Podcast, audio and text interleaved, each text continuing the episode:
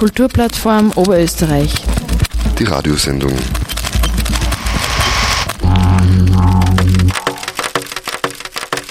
Ein herzliches Willkommen zur KUPF Radioshow, dem monatlichen Audiomagazin der Kulturplattform Oberösterreich, zu hören auf den vier freien Radiostationen des Bundeslands. Radio Froh in Linz, B138 in Kirchdorf, Freies Radio Freistadt und Freies Radio Salzkammergut. Ich bin Sigrid Ecker und heute geht es um faire Entlohnung einerseits und um die neuesten Corona-Verordnungen im Kultursektor andererseits konkret zum Beispiel dem Freitesten. Das neue Jahr beginnt ähnlich wie das alte geendet hat, nämlich mit noch immer so hohen Covid-19-Infektionszahlen, dass wir weiterhin im Lockdown feststecken. Was das für den Kulturbetrieb heißt und wie es ausschauen wird, wenn es dann wieder lockerer wird, das erzählt uns jetzt Thomas Diesenreiter, Geschäftsführer der Kulturplattform Oberösterreich, der gestern zu einem runden Online-Tisch genau zu diesen Themen geladen war. Thomas Diesenreiter, wir befinden uns äh, im, keine Ahnung wie vielten, aber jedenfalls wieder mal in einem Lockdown zu Beginn 2021. Wie geht es denn der Kulturszene? Wie geht es den Vereinen? Halten Sie noch die Luft an und damit versuchen Sie durchzutauchen durch diesen weiteren Lockdown oder geht Ihnen die Luft schon aus? Das kann man auf verschiedenen Ebenen beantworten. Auf der einen Seite ist das, was es ist. Man kann ja eh nichts daran ändern. Äh, man muss durchtauchen. Ich glaube, dass äh, sie eine gewisse Grundresignation wahrscheinlich äh, verbreitet hat. Einerseits, andererseits, was glaube ich mir ganz wichtig ist, immer festzuhalten, ist, dass es eine große Bereitschaft gibt, äh, diese Gesundheitsmaßnahmen mitzutragen. Wir haben es tatsächlich auch versucht, sie einfach umzuhören. Und ich habe wirklich keinen einzigen Kulturverein gefunden, der mir bis jetzt gesagt hat, vielleicht irre ich mich oder ich habe nicht mit den richtigen Leuten gesprochen, aber ich habe keinen gefunden, der gesagt hat, es ist ein Skandal, wir müssen nächste Woche aufmachen, uns ist es egal, äh, wie das, welche Zahlen wir da gerade haben, sondern da gibt es schon auf jeden Fall eine große Bereitschaft und eine große Einsicht, dass äh, eine Pandemie Notwendigkeiten mitnimmt, die so schlecht sie auf die einzelnen äh, Player sind, mitzutragen sind. Das ist vielleicht mal die eine Ebene. Aber die andere Ebene ist die Frage, bei dem Verständnis für die Maßnahmen, äh, die gesundheitspolitischen, gibt es ein gewisses Unverständnis für eine gewisse Trägheit in den Hilfsmaßnahmen, weil es ist ganz klar, die Vereine sind in ihrer Tätigkeit massivst eingeschränkt. Es gibt natürlich gewisse Möglichkeiten wie auf Streaming umzustellen, aber da muss man auch ganz klar sagen, auch aus unserer Perspektive als Interessenvertretung, das ist kein adäquater Ersatz. Äh, die Leute, auch das Publikum hat sie bis zu einem gewissen Sinn, glaube ich, an den Streams satt gesehen und wenn man den ganzen Tag eh schon im Homeoffice vor dem Computer sitzt, dann ist wahrscheinlich die Lust am Abend sich auch noch ein Konzert am Laptop anzuhören eine enden wollende. Also äh, wir wollen einfach Kultur veranstalten. Das, das ist auch ein soziales äh, Happening. Das ist, da gehört dazu, dass man wohin geht, sich mit Menschen trifft und austauscht, dass man vielleicht ein Bier trinken kann. Äh, also wir wollen wieder zu diesem zurück und die Frage ist aber halt, wie schnell geht es ähm, und welche Schritte werden wir dahin haben. Und das glaube das, was die Leute wirklich am meisten bedrückt in der Kulturszene, ist diese massive Planungsunsicherheit, dass wir einfach permanente Verlängerungen haben, dass es äh, immer wieder um eine Woche, zwei Wochen oder vielleicht einmal drei Wochen dieser Lockdown verlängert wird und äh, ich weiß von einzelnen Vereinen, gerade die größeren natürlich, die einfach längere Planungshorizonte haben. Theaterproduktion ist einfach etwas, was deutlich aufwendiger ist und längere Vorlaufzeit hat, als vielleicht nur ein Konzert zum Beispiel. Auch da gibt es natürlich Vorlaufzeiten, aber äh, weniger Beteiligte. Äh, wenn du eine Premiere schon sechsmal umgeplant hast und sechsmal verschoben hast und dann musst du es zum siebten Mal verschieben, dann ja, ist die Begeisterung natürlich enden wollen oder die Frustration eine sehr hohe. Mhm. Und das ist, glaube ich, das, was ich halt am meisten höre, dass die Leute einfach äh, frustriert sind von diesem massiven Mehrarbeitsaufwand, den man hat. Also man hat vielleicht ein bisschen das Bild, dass heißt, äh, alle im Kulturbereich äh, quasi nur herumsitzen dürfen und Däumchen drehen. Das ist es einfach nicht. Äh, das, es ist leider gar nicht so. Es ist durch diese Art der, der, der Verlängerungen der Maßnahmen tatsächlich ein immenser Arbeitsaufwand entstanden. Man kann ja nicht sagen, aha, der Lockdown sind zwei Wochen aus, aber ich warte das einfach äh, auf irgendwas. Ja. Sondern man muss ja schon irgendwie mit den Vorgaben umgehen, die man kriegt. Und wenn man wieder aufsperren kann, dann ist man ja auch angehalten, wieder aufzusperren und angehalten, für die Förderung, die man kriegt, auch ein Programm zu produzieren. Also man, es bleibt ja nichts anderes übrig, als sich vorzubereiten auf die Öffnung. Und da gibt es durchaus viele, die einfach relativ klar mittlerweile sagen, hey, bitte machen wir einfach einen Lockdown bis Ende März, bis Ende April, bis irgendein Datum, wo man sich wirklich relativ sicher sein kann, dass es analog wie im Vorjahr wegen dem wärmeren Wetter die Zahlen einfach wieder massiv besser werden, äh, weil die Leute draußen sein können. Ähm, das ist gescheiter, als dieses Spiel mit jede, alle zwei Wochen, wieder zwei Wochen zu verlängern, mhm. weiterzumachen. Das wäre eine bessere Planungssicherheit und ein ehrlicherer Umgang auch mit dieser Gesundheitskrise. Ja. Mhm. Das heißt, die Solidarität ist auf der einen Seite noch sehr hoch mit den Maßnahmen, wenn sie sozusagen alle betreffen, wenn es einen harten Lockdown gibt für alle. Und dann wäre es auch noch gescheit, wenn es äh, klare Ansagen gäbe und nicht immer so leere und halbe Versprechungen. Reden wir aber jetzt sozusagen über diese vielen Phasen, die es dann immer wieder dazwischen gibt. Das heißt, was wird denn jetzt, es wird ja logischerweise während des Lockdowns jetzt schon verhandelt, wie es dann nachher ausschaut, wie es weitergeht, wenn dieser Lockdown dann tatsächlich äh, geöffnet wird. Was wird denn da gerade diskutiert? Diskutiert ist genau das richtige Stichwort. Das ist, äh, es ist noch kaum etwas in Stein gemeißelt, es ist sehr viel im Fluss. Das betrifft ziemlich alles eigentlich, alle äh, Ebenen und Maßnahmen, über die wir sprechen. Auch die Hilfsmaßnahmen, äh, um es vielleicht kurz vorwegzunehmen, sind ja auch noch im Fluss. Wir wissen bis heute noch nicht, welch, wie genau die Kriterien aussehen werden, zum Beispiel für die Hilfszahlungen für den Umsatzeinbruch im Quartal 4 für den Lockdown, der im Quartal 4 Anfang November begonnen hat. Da soll es bis Ende Jänner angeblich eine äh, Einreichmöglichkeit geben über den MPO-Fonds. Aber auch das ist eben noch im Fluss und wie es dann weitergeht, ist quasi noch viel ferner. Da gibt es im Prinzip, soweit wir das jetzt einmal mit der Diskussion mit der Bundesregierung ähm, den Stand haben, sagen wir mal, vier grobe Elemente, über die zu diskutieren ist. Das eine ist, es ist offensichtlich angedacht von der Bundesregierung, dass es wieder eine schrittweise Öffnung geben wird. Sprich, am Anfang, wie es jetzt schon mal geplant ist, dass die Galerien und die Museen früher aufsperren können was angesichts der Raumstrukturen von Museen auf jeden Fall nachvollziehbar ist. Äh, ich war selber im Dezember dieser kurzen Phase zwischen den zwei Lockdowns einmal im, im Lentus Museum und war eine Stunde lang alleine im Gebäude, abgesehen vom Personal. Also da fühlt man sich relativ sicher. Äh, aber es wird dann für die Konzertveranstalter wahrscheinlich noch länger schwierig sein, weil man zuerst wieder nur Sitzplatz, also zugewiesene Sitzplätze erlauben wird. Und es wird eine Zeit lang dauern, bis es dann wieder ähm, auch Stehplätze geben wird oder nicht zugewiesene Plätze geben wird. Wann man wieder tanzen kann, ist, glaube ich, noch ganz offen. Und wir kennen einen Entwurf einer Richtlinie, wo solche Zahlen drinnen sind. Ich mag es gar nicht im Detail ähm, wiedergeben, weil ich glaube, dass sich diese Zahlen noch ändern werden, mehrfach, bis sie, bis sie ins Spiel kommen. Aber das ist analog zum Vorjahr wieder so eine monatsweise, äh, schrittweise Liberalisierung der maximalen äh, Zuseherkontingente geplant. Das ist mal eine Maßnahme, mit der man quasi ähm, diese Öffnung ähm, strukturieren möchte. Die zweite Frage, die total offen ist, ist die Frage, ob dieser zwei Meter Abstand zukünftig gilt bei den Kulturveranstaltungen. Zwei Meter Abstand würde eine massive Ausdünnung der, oder Reduktion der maximalen Saalkapazitäten bedeuten.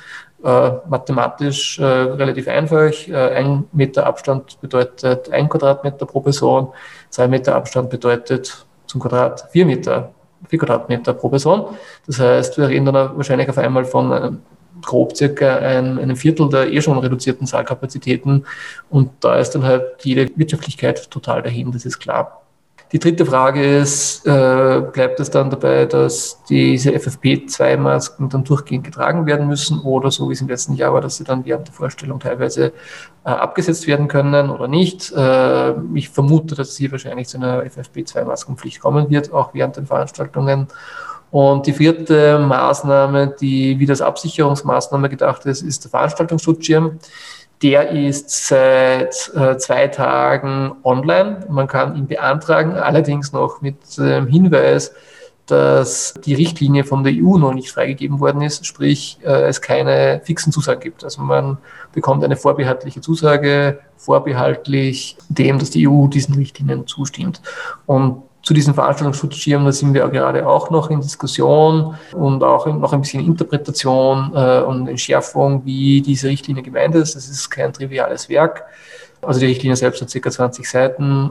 Der Schutzschirm schaut so aus, das wird über die österreichische Tourismusbank ähm, abgewickelt für Kulturveranstalter in eher selten gesehener Partner, was man so.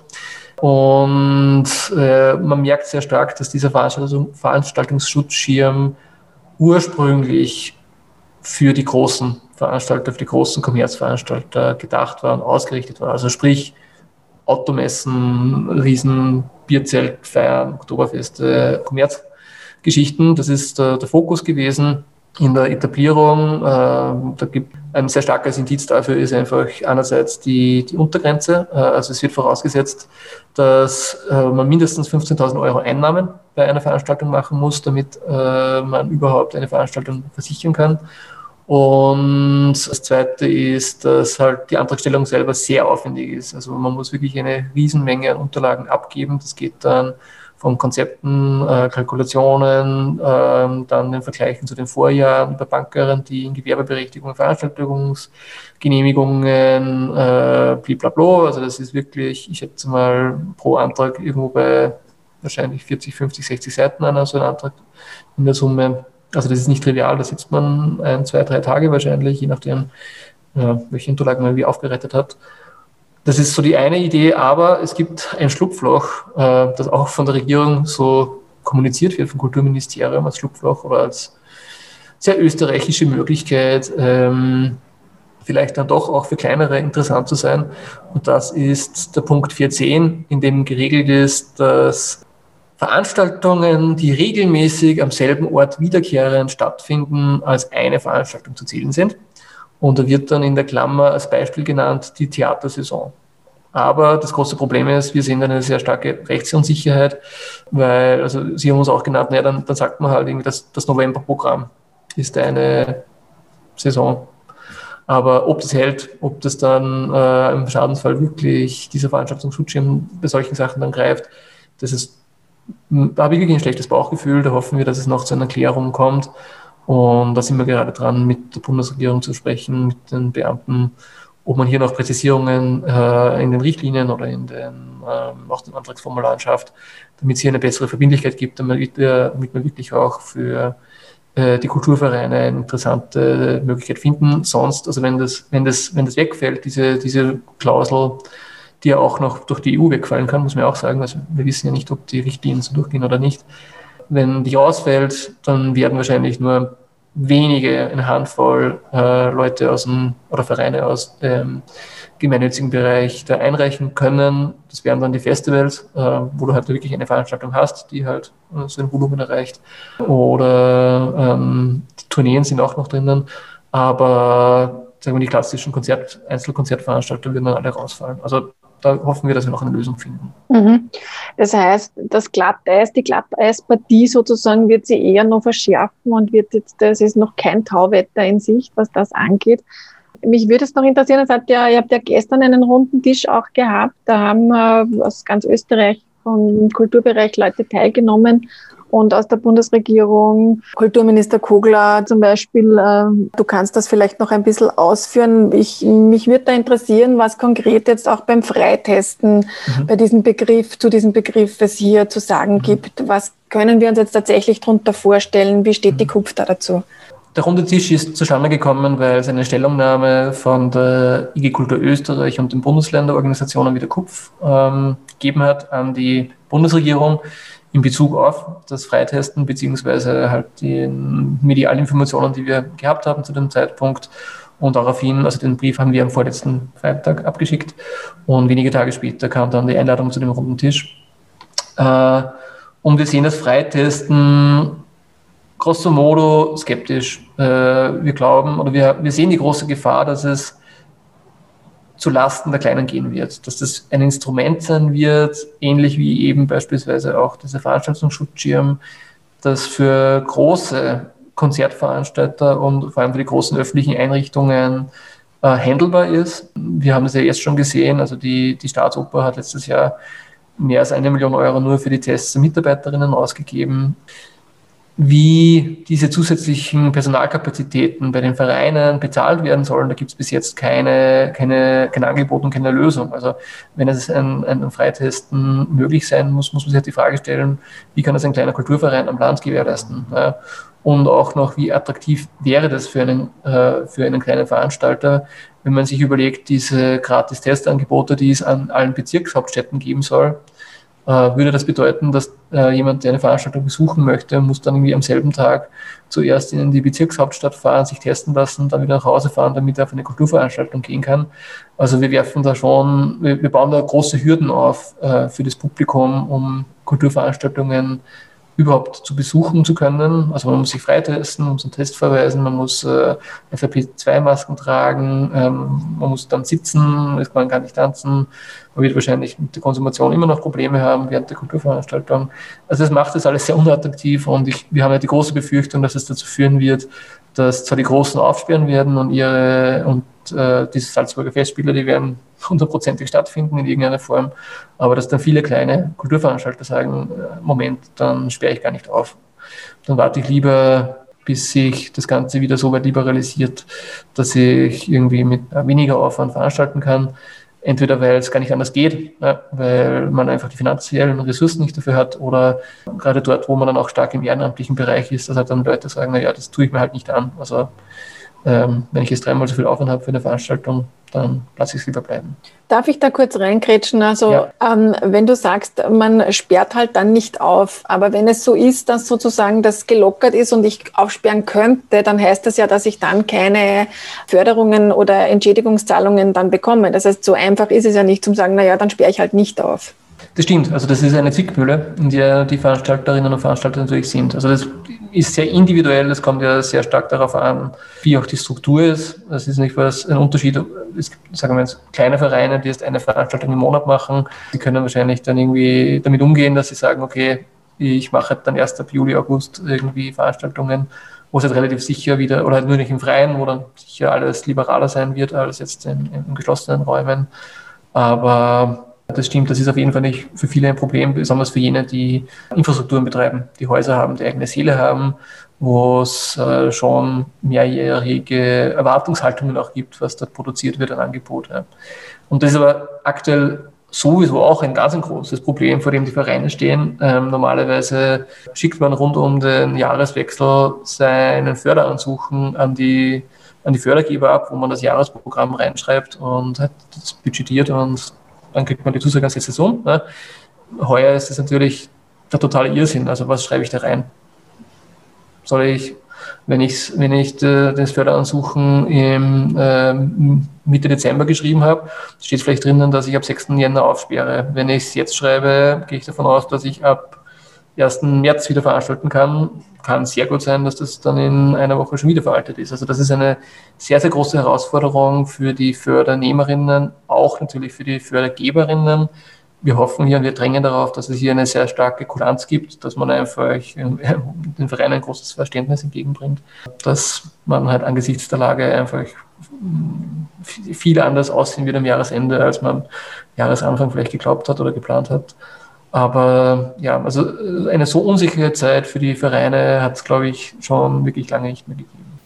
Soweit also die Aussichten für den Frühling mit der Pandemie. Wir halten Sie natürlich auf dem Laufenden über alle Verordnungen und Bestimmungen zu finden unter kupfer.t slash Corona.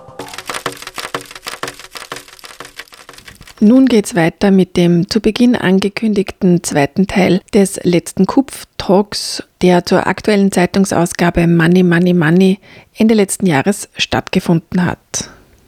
Romana Stauffer-Hutter vom Theater Phoenix, Sozial- und Kulturwissenschaftler Thomas Philipp, der auch Teil der KUPF-Mitgliedsinitiative Kioche ist und Thomas Diesenreiter von der KUPF waren online zu Gast. Es ging vorweg um die Definition von Fair Pay. Was heißt das eigentlich? Wie schaut der Ist-Zustand in diesen Entwicklungen und Prozessen aus? Wo stehen wir bei der Bezahlung von Kulturschaffenden? Was brauchen wir als nächste Schritte, um nicht bei politischen Lippenbekenntnissen hängen zu bleiben?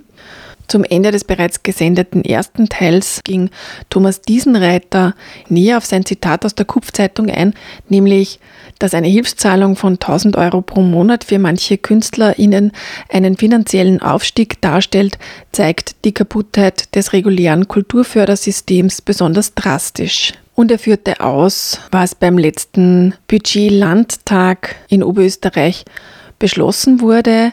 An diesem Punkt steigen wir nun in die Diskussion ein und Thomas Philipp wusste dazu etwas zu ergänzen.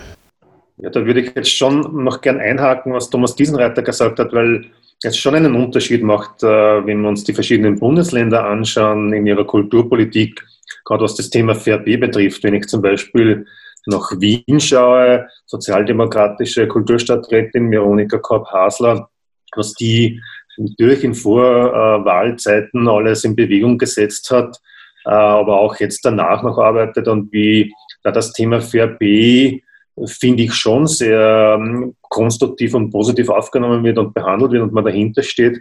Oder wenn ich nach Salzburg schaue, äh, unter dem grünen Kulturlandesrat Heinrich Schellhorn, der aus dem Landesbudget hier klar Mittel frei macht für Fair Pay, wo das auch in der Kulturstrategie drinnen steht, Fair Pay und wo es äh, sichtbar ist, dass sich hier der politisch Zuständige dafür verantwortlich äh, sieht und äh, Meter macht.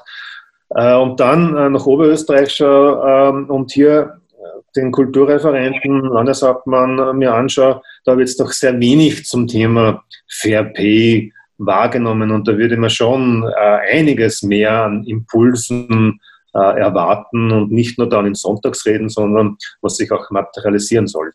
Kann man jetzt nur kurz erwähnen, Oberösterreich ist das erste Bundesland, das FAIRP im Kulturleitbild so prominent erwähnt hat, äh, leider aber noch ohne konkrete Umsetzungsmaßnahmen.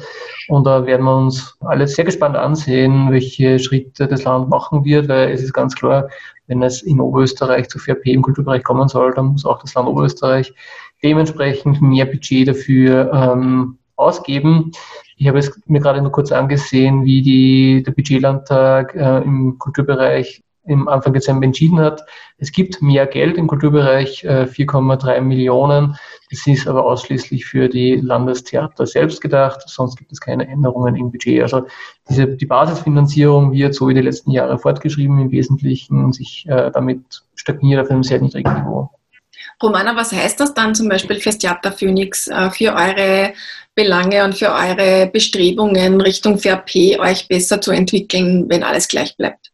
Ja, im Grunde haben wir drei Verhandlungspartner in Bund, äh, Land und Stadt und wir sind mit, mit, mit allen dreien laufend in Gesprächen. Momentan sieht es einmal so aus, als ob wir auch kommendes Jahr auf gleichem Niveau bleiben wie die letzten zehn Jahre. Ähm, aber wir geben nicht auf und sind ständig in Kontakt. Also es ist, ist da einiges an Gesprächen am Laufen.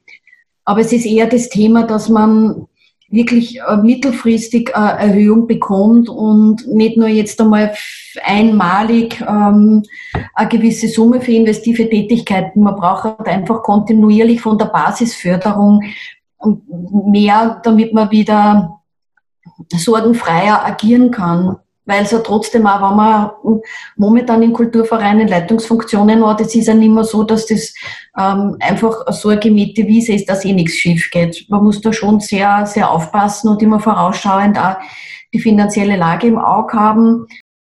Es wird ja gern äh, die Kulturpolitik mit der Wirtschaftspolitik ein bisschen in, in Kontra gesetzt. Naja, äh, also damit ist schon dagegenhalten, dass es auch unbestritten ist, äh, es gibt ja genügend äh, Studien auch dazu, diese sogenannten äh, ökonomischen Mehr, Mehrwert, der aus der Kultur entspringt oder der touristische Mehrwert, der, der entspringt. Also da kann man schon auch mit wirtschaftspolitischen Argumenten auch äh, kommen. Aber wenn man sich nur auf die beruft, dann ist man auf dem falschen, falschen Dampfer, sondern man muss klarerweise schon auch auf die Eigenheiten auch des Kunst- und Kulturbereichs und auf den gesellschaftlichen Mehrwert, der zum Beispiel mit Kulturarbeit geschaffen wird, auf sowas eingehen und wie man so wie qualitativ argumentieren, um in diesem politischen Diskurs dann äh, entsprechend auch zu, zu punkten, weil äh, wenn wir jetzt quasi zu diesem Paradigmenwechsel noch ein bisschen eingehen, Thomas Philipp, was steckt denn überhaupt dahinter? Warum wird denn das Kulturschaffen so mit Füßen getreten in Österreich? Irgendwo steht man, wenn man so, wenn man äh, Kunstkultur sagt, da steht man halt dann sonst bei dem, was, was Romana äh, vor kurzem mal so angesprochen, in die Richtung angesprochen hat, dass es halt dann sehr schnell auch äh, darum geht, dass die, die Malerin äh, dann gesehen wird, die das vielleicht dann nur als Hobby vielleicht so macht. Und dann wird es schwierig in der, in der Argumentation. Und man braucht sich aber auch nichts vormachen, vielleicht einen Sprung zu machen, dass jetzt Kulturpolitik und nicht nur, wenn es um die Budgets geht, äh, sondern wenn es um ähm, Macht, äh, Macht und Positionen äh, geht, dass Kulturpolitik nicht in der gleichen Liga spielt wie zum Beispiel Wirtschaftspolitik. Man sieht das ja dann immer, wenn es um Besetzung von Ressorts beispielsweise geht, sehr, sehr schnell und sehr schön. Oder auf einer kommunalpolitischen Ebene, wer geht jetzt in welche Ausschüsse rein von den politischen Entscheidungsträgern. Ähm, ich glaube, da, da, sieht man so den Stellenwert von Kulturpolitik sehr, sehr schnell einmal.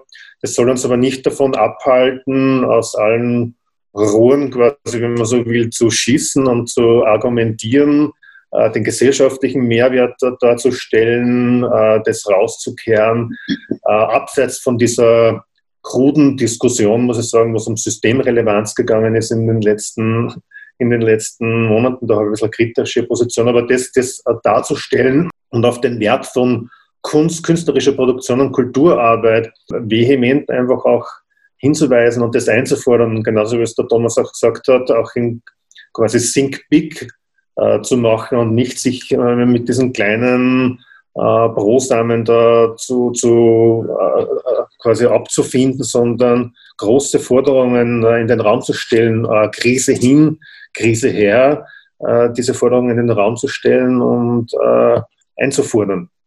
Ist die Gesellschaft bereit für diese großen Forderungen, beziehungsweise ist die Gesellschaft bereit für Fair Pay? Da würde ich sagen, wir sind die Gesellschaft, oder? Also, wenn ich die ganzen Künstlerinnen, die Kulturarbeiterinnen alle äh, hernimmt, dann sind wir auch, also wir sind genauso Gesellschaft, ein großer Teil der Gesellschaft. Und äh, ob, ob dann die Gesamtgesellschaft äh, dafür bereit ist. Äh, es ist ein bisschen, ähm, ein bisschen wie soll ich sagen, eine abstrakte Diskussion.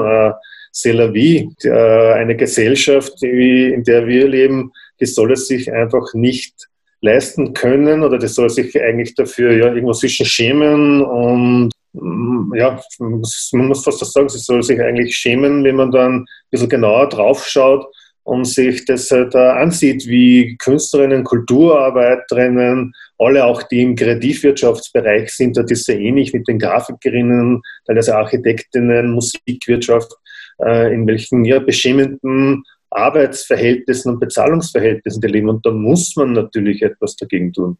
Ja, abschließend möchte ich euch noch fragen, Corona brachte ja eine Sichtbarwerdung von Missständen, aber auch eben eine Wirtschaftskrise, die wir ja jetzt noch gar nicht erfassen können, was die bringen wird.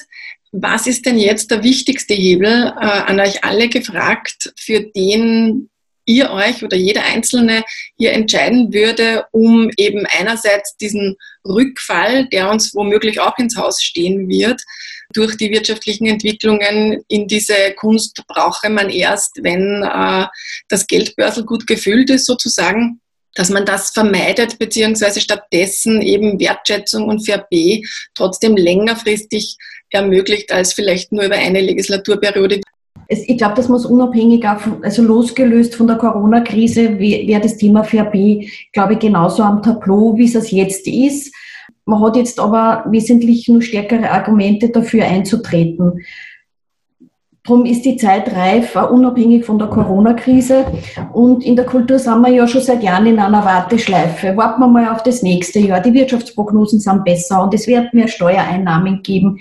Es ist ja eine Vertröstungspolitik äh, hin zu uns Kulturschaffenden schon seit Jahren. Und ich glaube, also wirklich, wir sind an einem Punkt, wo manche Dinge nicht mehr gehen, sozial wirklich nicht mehr tragbar sind und das völlig unabhängig und losgelöst äh, von der Corona-Krise es ist, es ist jetzt an einem Punkt, wo wir nicht mehr darauf Rücksicht nehmen können ähm, und fordernd auftreten müssen, weil es ja die soziale Verantwortung unseren Mitarbeitern gegenüber geht. Also man muss da schon das nutzen, dass man Leitungsfunktion hat und dafür ähm, aufstehen. Ähm, und grundsätzlich glaube ich, dass der Kulturbereich wichtiger denn je ist, äh, mit allen den gesellschaftlichen Problemen, die wir haben ähm, die aufgrund der Zuwanderung und der kulturellen Vermischung in verschiedene Religionen äh, resultiert. Weil gelebter Pluralismus, da kann die Gesellschaft wahnsinnig viel über die Kulturschaffenden lernen, weil da ein sehr liberaler Umgang mit, mit unterschiedlichen Meinungen, mit unterschiedlichen Perspektiven gehandhabt wird und das ein unerschöpfliches äh, Reservoir ist, um zu lernen, um das plakativ transparent zu machen und diese Themen auch zugänglicher für andere zu machen, die vielleicht nicht so in dem Kulturbusiness äh, verhaftet sind. Also das Thema Pluralismus und dass das VRP so oder so jetzt ein dringend, ein dringender, dringendes Thema sein muss. Und ein wichtiger Punkt ist schon, es gibt wahnsinnig viel professionalisierte Ausbildungsstätten für Kultur- und Kunstschaffenden. Es gibt die Bruckner Privatuniversität, es gibt die Kunstuniversitäten und da unterschiedlichste Institute, die über den Bund, übers Land ähm, finanziert werden. Man hat auch, und man suggeriert ja damit den jungen Menschen, damit einen Beruf ausüben zu können, von dem man irgendwann einmal leben kann. Also es ist schon da eine Verantwortung von der Politik, finde ich, da, wenn man Menschen auf einen Weg bringt, der aber dann letztendlich schwierig ist.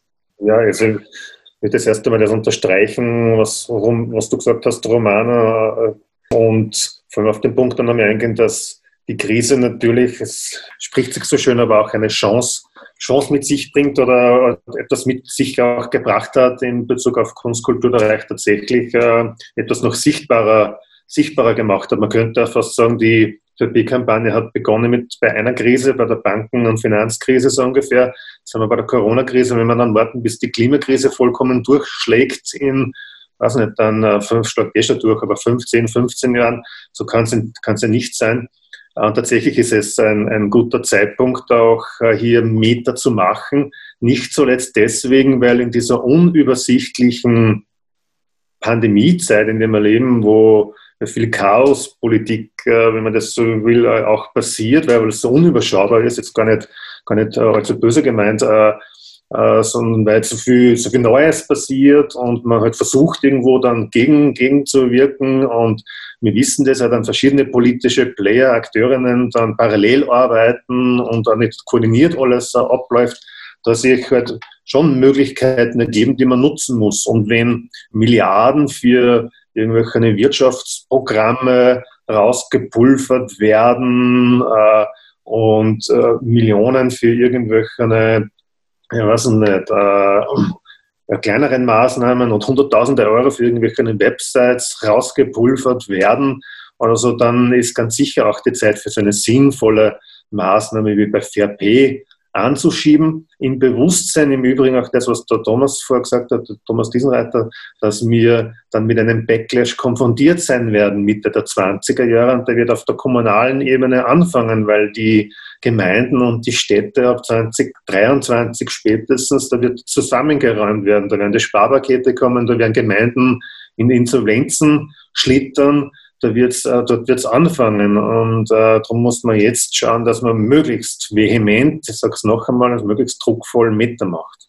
Ja, äh, zwei Gedanken dazu. Also ich glaube, das eine ist, äh, dass man sich in dieser Debatte bewusst sein muss, dass das äh, Verteilungsdebatte auch ist, ähm, weil das Kunst- und Kulturbudget wieder dann oft sage ich mal, sehr stiefmütterlich behandelt und eben, wie es schon ausgeführt worden ist, wir werden da hingehalten, weil es gibt ja kein Geld, aber es ist eben eine Verteilungsdebatte und wir wissen, Österreich ist eines der reichsten Länder der Welt, ja, in den Top Ten. Äh, es ist genug Geld da, es ist halt nur vielleicht nicht in den richtigen Taschen und das ist, glaube ich, schon eine Diskussion, die man halt dann auch damit denken muss, äh, ist halt, wo, wie kommt denn der Staat zu dem Geld? Das ist, das ist de facto eine Umverteilungsdebatte, die wir auch hier zu führen haben. Die Frage ist aber, wie kann man so eine Umverteilungsdebatte gewinnen? Und ich glaube, dass es halt dafür notwendig ist, dass man sie organisiert. Äh, was wir da brauchen, es ist im Prinzip, äh, äh, es ist notwendig, sich da zu organisieren. Deswegen gibt es ähm, Einrichtungen wie die KUPF, aber auch viele andere Interessenvertretungen, die sich im Kunst- und Kulturbereich engagieren. Deswegen bitte mein Aufruf, unterstützt eure Interessenvertretungen, geht zur KUPF, geht zur IG Kultur, geht zur ähm, IG Freie Theaterarbeit etc. Es gibt für jede, für jeden Bereich eine eigene Interessenvertretung, die allesamt prinzipiell sehr gute Arbeit machen und sich engagieren und davon profitieren, wenn sich Menschen einbringen, hauptberuflich, ehrenamtlich, wenn sie Mitglied werden, wenn sie unterstützt werden mit einer Spende. Das hilft uns, äh, unsere Arbeit zu machen und Druck zu machen. Ja, dann sage ich damit mit diesem Plädoyer am Schluss sind wir jetzt am Ende des Kupf Talks Money, Money, Money angekommen. Ich bin Sigrid Ecker und bedanke mich für die Aufmerksamkeit und vor allen Dingen für euer Mitdiskutieren. Romana Stauffer-Hutter vom Theater Phoenix, Thomas Philipp von Kioche und Thomas Diesenreiter von der KUPF Oberösterreich. Danke. Dankeschön. Danke sehr. Sie finden weitere Infos zur Kulturplattform Oberösterreich und die Online-Ausgabe der Zeitung unter kupf.at. Natürlich freuen wir uns auch, wenn Sie sich für ein Abo entscheiden und sich eines leisten und unsere Arbeit dadurch unterstützen.